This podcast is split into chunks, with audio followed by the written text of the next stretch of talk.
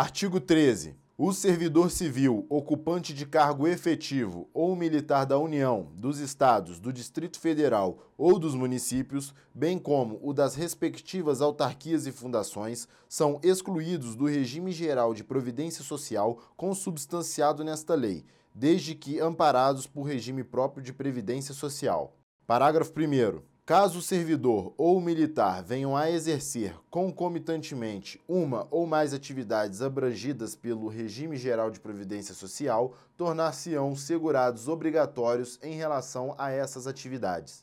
Parágrafo 2. Caso o servidor ou militar amparados por regime próprio de previdência social, sejam requisitados para outro órgão ou entidade cujo regime previdenciário não permita a filiação nessa condição, permanecerão vinculados ao regime de origem, obedecidas as regras que cada ente estabeleça acerca de sua contribuição.